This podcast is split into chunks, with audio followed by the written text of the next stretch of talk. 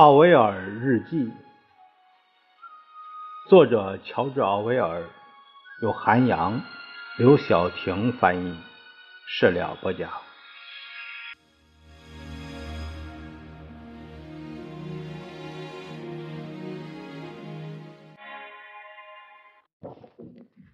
这节我们看，呃，一四月份，一九四零年四月一日。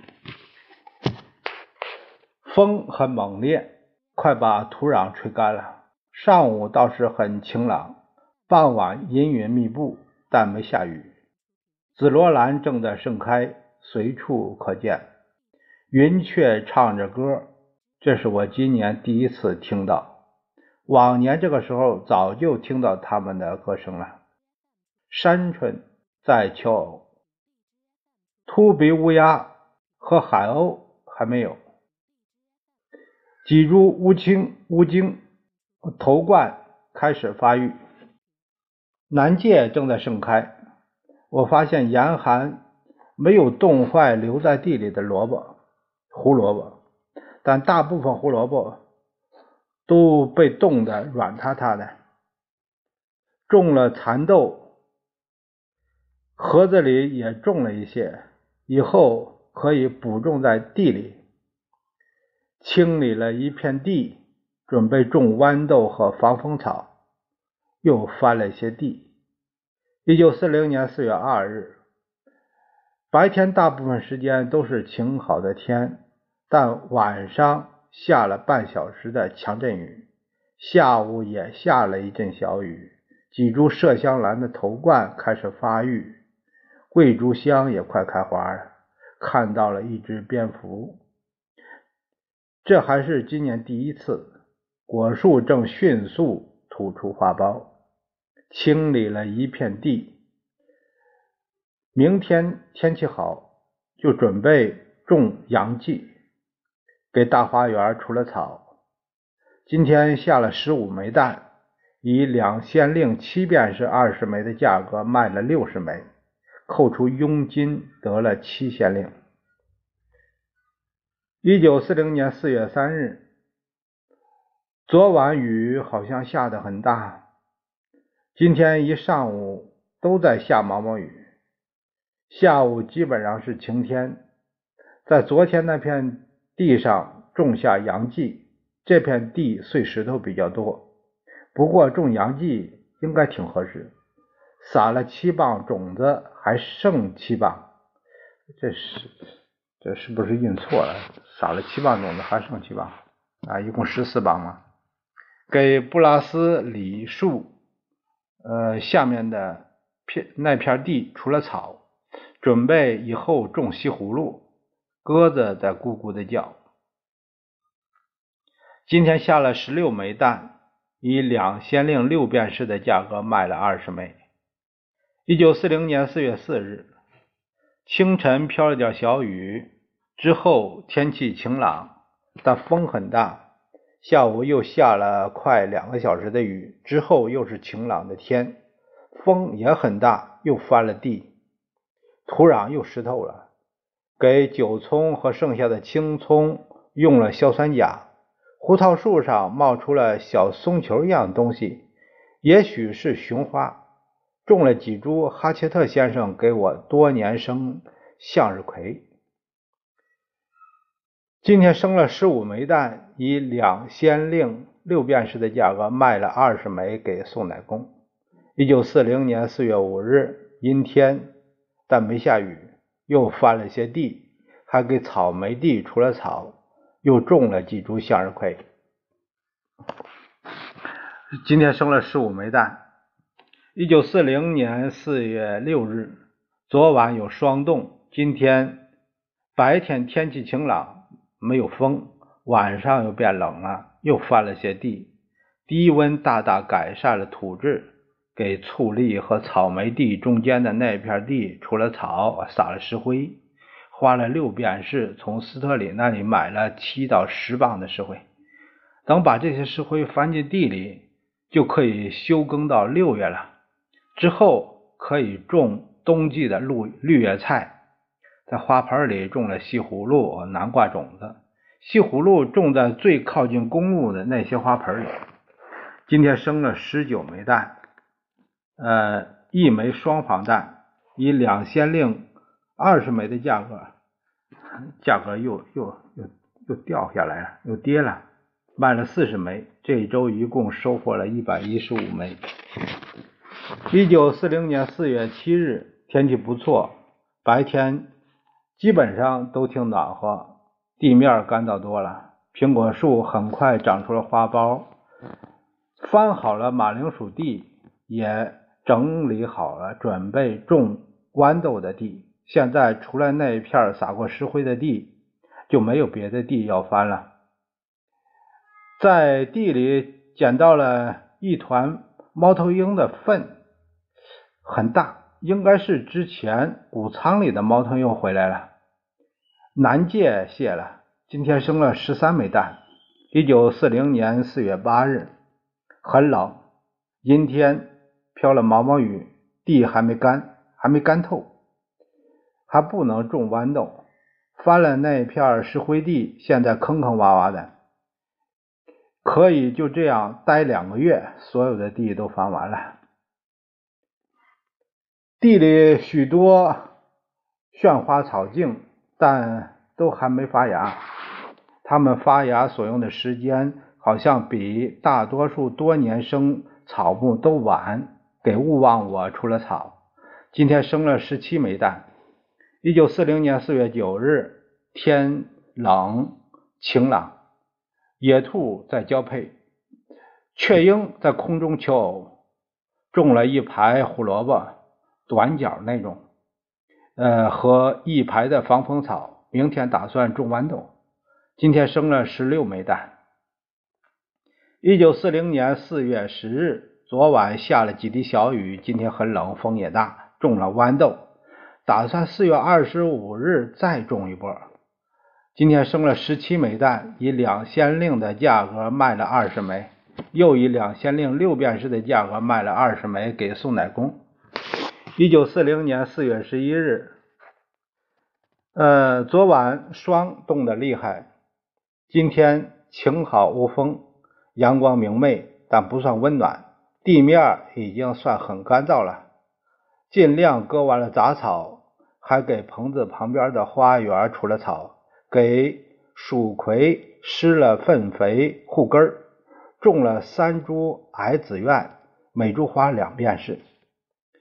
呃，生了十七枚蛋，十七枚，我不小心把所有鸡蛋都摔破了。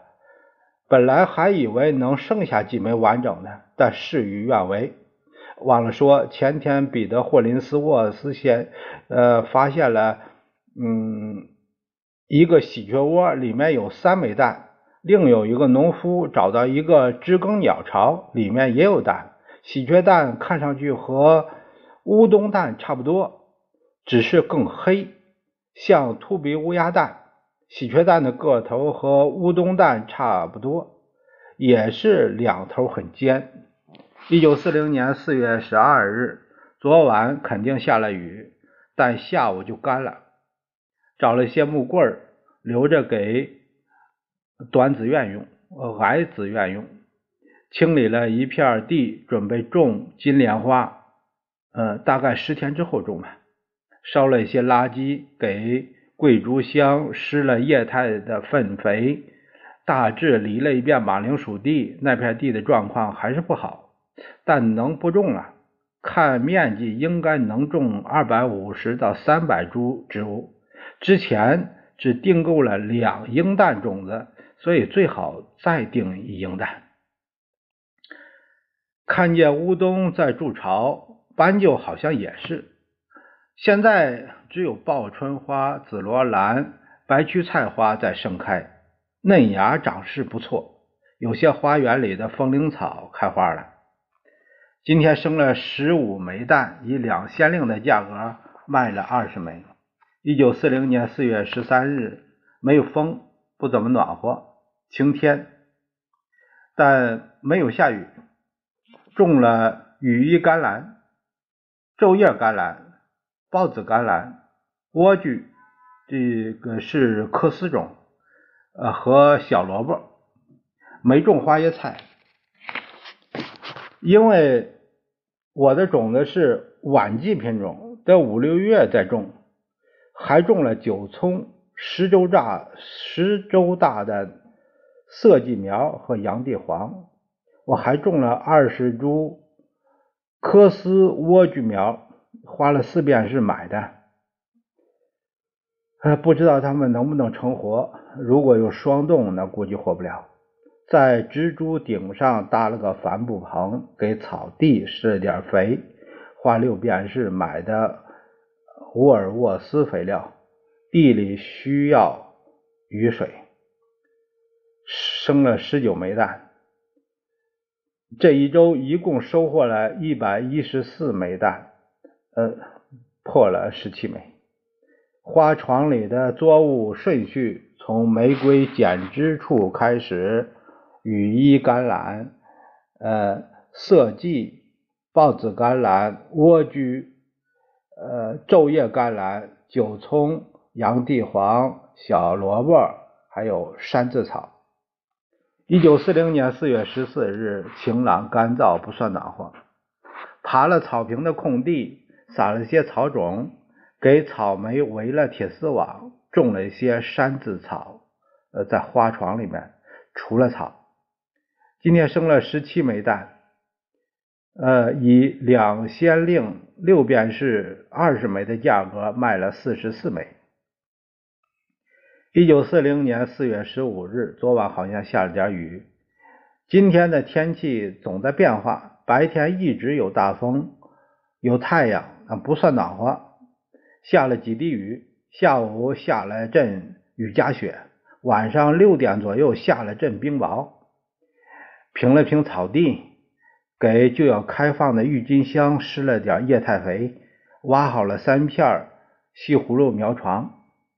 今天生了十七枚蛋。一九四零年四月十六日，昨晚又有霜冻，白天一直还晴朗，但不暖和。下午又下了点雪，还有雨夹雪。幸存的几株迷香兰花、迷香兰开花了，几株青葱正在分枝，种了二十八磅的马铃薯，这个是马杰斯蒂克种，呃，十二排，大约有二百二十五株，剩下的地还能种四排马铃薯，所以打算再种十磅种子，不得不把许多马铃薯切成两半。我本来不想这样做。但这些马铃薯没发芽，其中有几个还坏了，土壤也不太肥沃。综上呃原因，估计得等很长时间马铃薯才会发芽。腾好了准备种南瓜的地，够种三排的。今天生了十八枚蛋。一九四零年四月十七日，昨晚又有霜冻，今天没风，阳光明媚，相当暖和。割了草，拔掉了一些长得十分猖獗的蒲公英，种了一些金莲花，准备好了种山子草的地。似乎烟草不能有效防止麻雀啄食种子。一只头顶有白斑的画眉总在花园里飞进飞出。如果能用某种方式辨认鸟，就会发现每只鸟都有自己的地盘。而且同一只鸟总会出现在同一个地方。今天生了十六枚蛋，以三先令二十枚的价格卖了五十枚。一九四零年四月十八日，风相当的猛烈，白天一直都是刺骨的寒冷。下午下了一个小时的大雨，雨后暖和了一些，嗯，风也小了点水仙花逐渐谢了。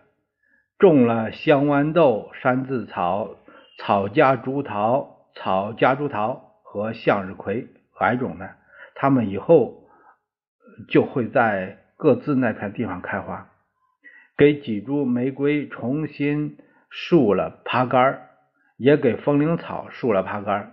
天气太冷了，也太潮湿，做不了户外工作。今天生了十七枚蛋。一九四零年四月十九日，昨晚虽显然下了大雨，今天上午是阴天，下午没什么风，阳光不错，呃，也很暖和。今晚又下雨了，不过跟之前那场雨相比，这场雨更像是四月的阵雨。下午第一次看到了燕子，有两只。靠近我的那只燕子不是雨燕，我一般都是先看到雨燕。燕子到来的时节往往比往年要晚晚晚一些，不过也就晚不到一周。呃，又种了一些向日葵，嗯，平了一下草地，今天生了十九枚蛋。一九四零年四月二十日，阴天，不算太冷。早上有人听到了布谷鸟的叫声，但我也没听见。中午下了点雨，灌木还是光秃秃的。冬麦看上去还不错，有些花园里的乌茎开花了，黑醋栗、含苞欲放。种了三株羽扇豆，也许也许能生根。但今年肯定开不了花。又买了十磅马铃薯种子，就是国王爱德华的品种。呃，每英担两先令，三便士。上午九点之后的某个时间，听到一声爆炸声。晚报说，伦敦的一家军工厂爆炸了，差不多就是那个时候。这肯定是那声巨响。爆炸点距这里有四十五英里，直线距离。也短不了多少。今天生了十四枚弹，这一周一共收获了一百一十八枚弹。呃，洋葱冒芽了，它是三月二十九号种下的，长得密密麻麻的。一些胡萝卜是三月三十号种的，也发芽了。一九四零年四月二十一日，阳光明媚，天气温暖。今天是今年第一个真正的春日，黄花九九轮草，黄花九轮草发芽了，小长城花也开花了。勿忘我，含苞欲放，我还是没看到布谷鸟。艾琳种下了高黛花和矢车菊，一两株豌豆是四月十日种下的，冒芽了，但豌豆都没有。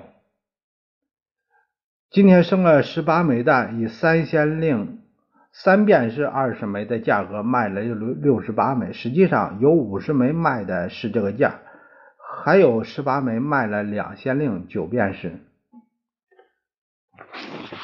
一九四零年十月二十二日，天气晴朗，很温和，但风很大。这样的天气让我能观察郁金香开花的过程。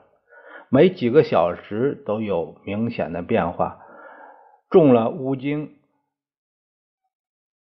两排，白色豌豆，呃，英国奇迹品种，比其他品种种的早，但因为种子之前没泡过，所以会晚一两天发芽。以及其余的马铃薯，就是国王爱德华品种，这些种子。种了十六排，每排二十到二十五株，共三百五十株左右。如果生长状况好良好，应该能收获五英担左右的马铃薯。有些地方的黑刺李快开花了，野李树上开了几朵花，今天生了十八枚蛋。一九四零年四月二十三日，无风，晴天，还算暖和。下午落了几滴雨。郁金香勿忘我，嗯，桂竹香正在盛开，红醋李和醋李树上结了果，李子花、梨花开花了，花开的很晚，比往年晚了大约有三周。秃鼻的乌鸦正在抱窝，蚕豆苗长得很高，种了二十株花椰菜，应该是小个品种，今天生了十三枚蛋。下午三点收的，一九四零年四月二十四日，这个这个时间有问题啊，这这个这个上面这个时间应该是四月二十二日，因为下面是四月二十四日，突然来了个十月二十二日，这个是印刷错误，应该是印刷错误。那上面的时间应该是四月二十二日，要不然的话就一下子隔了半年啊，这这是这问题。这这本书有时候印刷错误。一九四零年四月二十四日，昨天傍晚到今天晚上，一直接连不断的下着蒙蒙细雨。四月十日到四月十五日种下的种子都在冒芽，一星期前刚种下的山子草也发芽了。今天产了二十枚蛋，有些可能是昨天下的。这我们发现，这个在伦敦，英国伦敦这个季节也是在四月十五日左右，呃，就是清明，四月五号清明嘛，我们这里。它也是在清明之后，春天才真正的到来啊，所以所有的植物都在萌发着生机，也是这样。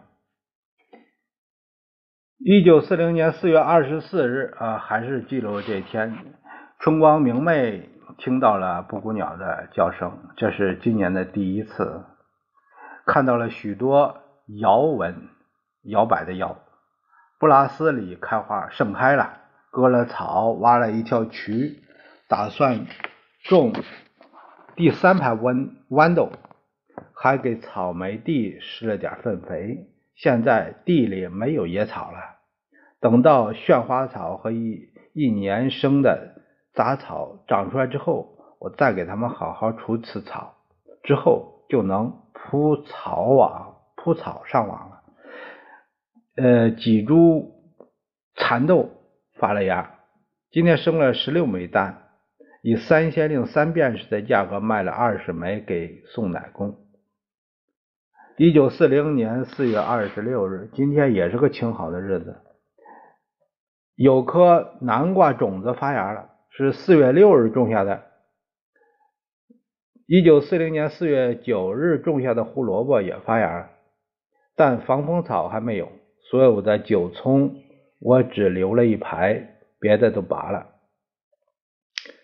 反正长得也不太好，挖了一条沟渠，准备种红花菜豆，给草莓除了草。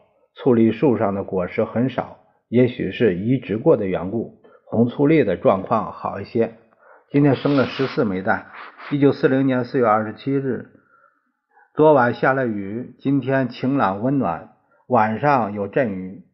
野里树开了许多花，我看到了一大群鸟，大概有一百只，好像是斑鸠，站在电话线上，可能是刚飞回来的候鸟。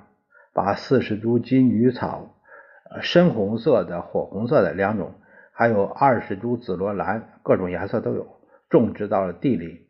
八遍是二每二十株的价格买的，这个价格很贵，但是是早苗。氯酸钠的价格现在涨到了每磅十点五便士，战前的价格是每磅八便士，涨价了。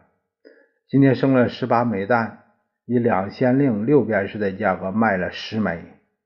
这一周一共收获了一百一十七枚蛋。蒲公英正在开花，野芝麻也开花了。一九四零年四月二十八日。昨晚下了雨，今天晴朗温暖，而且没风。一两株旱金莲发芽了，呃，是自己播的。一九四零年四月二十二日种下的乌荆刚发芽，飞虫已经叮了它们和甘蓝幼苗。几株防风草是四月九日种下的，发了芽。一两株洋蓟是四月三日种的，也刚发芽。给胡桃树边的荒地施了氯酸钠。开始给豆类，呃，搭爬绳，但最后没搭完，把二十株很小的莴苣苗移植到地里，盖了帆布作为防护，打算给山子草剪枝，但它们太小了，还剪不了。今天生了十七枚蛋。一九四零年四月二十九日，我觉得昨晚飘了点雨，今天白天一直阴天。偶尔有薄雾，我们还有像毛毛雨似的。天气温不算太低，修了栅栏，但桩子不够，所以没修完。把从提特里那儿买来的一大一沓大的莴苣苗种到了地里，两边是一沓。撤掉了小莴苣苗上的帆布，因为不知道自己会离开这里多久，所以把蝌蚪放生了。大致割了一遍草，当地人认为满月总会下霜的，呃，也就是五月份的时候，人们就靠着这点经验播种红花菜豆。今天生了十五枚蛋。一九四零年五月二十八日，这个是又是五月二十八日，我看后面那个时间吧。啊，这个五月二十八日，一下子过超了一个月啊。今天是报纸广告彻底消失的一天，《星报》这个《星报》啊，当时伦敦有三份晚报，《星报》、《晚间新闻报》、《旗帜晚报》，只有《旗帜晚报》啊一直在发行。《星报》的头版一半集中报道了比利时的投降，另一半的新闻都在暗示比利时的抵抗。而且赢得了国王的支持。可尽管如此，八页《星报》中有六页在报道赛马。过去几天几乎没有什么发布确切的消息，所以推断不出究竟发生了什么。似乎有以下几种可能：一个是法国人真的将从南方开始反攻。二是他们想反攻，但德国的轰炸机让他们无法集结军队。三是北部的法军有信心坚持，因此指挥部决定暂不反攻，转而等待德国攻势减弱。第四是北方战局已经不可收拾，部队。只有四种选择：向南突围、投降、被歼灭，或者冒着遭受巨大损失的风险从海上撤离。应该只有第四条路走得通。法国的官方声明称，索姆河与艾纳河战线已经稳定，好像北方的军队不存在一样。尽管这很残忍，但我觉得英国远征军。就算被歼灭，也好过投降。人们比之前更愿意谈论战争了，但还是不太热衷于此事。和去年一样，酒吧里还听不到人们谈论对战争的看法。昨晚，我和艾琳在酒吧里听到了九点钟新闻，是我们提出要求后，酒吧的女招待才打开收音机的，但似乎根本没人在听。这个说到英国远征军呢，是说法国沦陷的时候驻法的英军部队。嗯，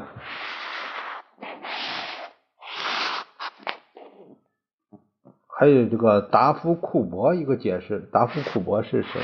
达夫库伯是下一个下一次解释这个。这个我再念一一段日记吧，再念一段日记可以。一九四零年五月二十九日，现在只能靠暗示和猜测获得重大的信息。我印象最深的是昨晚九点新闻前，达夫库伯对我说啊：“达夫库伯是谁呢？是保守党的政治家、外交官、作家。因为在慕尼黑事件中和张伯伦意见相左，辞去了第一海军大臣的。”职务后成为爱国右翼阵营的领军人物。一九四零年五月，丘吉尔任命他为情报大臣。他和丘吉尔应该是，哎，这这那肯定是一派的。库珀说了一些振奋人心的话之后，丘吉尔在讲话中说自己将在下周某个时间报告局势，说下院必须准备好接受负面沉重的消息。这可能是说他们。即将撤退，但负面消息究竟是究竟是巨大的伤亡，部分远征军投降，还是别的，那就不得而知了。我在火炬剧院的某个高雅剧目幕间，呃，休息时听说了这个消息，比酒吧的人，呃，这里的听众更关心新闻。艾琳说，审查局的人。把所有左派报纸归为一类，呃，也就是《论坛报》《工人日报》没什么区别。呃，最近《工人日报》还有和《行动》这个《行动》这个《行动》是一个社会主义周刊，当时由雷蒙呃博斯盖特主编，奥威尔就为他写过多篇的评论和短文。那是这样一个一份报纸。行动呢都已经禁止出口，这这个刊物不准出口了。艾琳的一个同事竟然问：“你知道这份叫《工人与行动日报》的报纸吗？”哎，分不清楚。目前有人传言说，比福布鲁克自任职起突破了生产的瓶颈，多生产了两千架飞机。这个。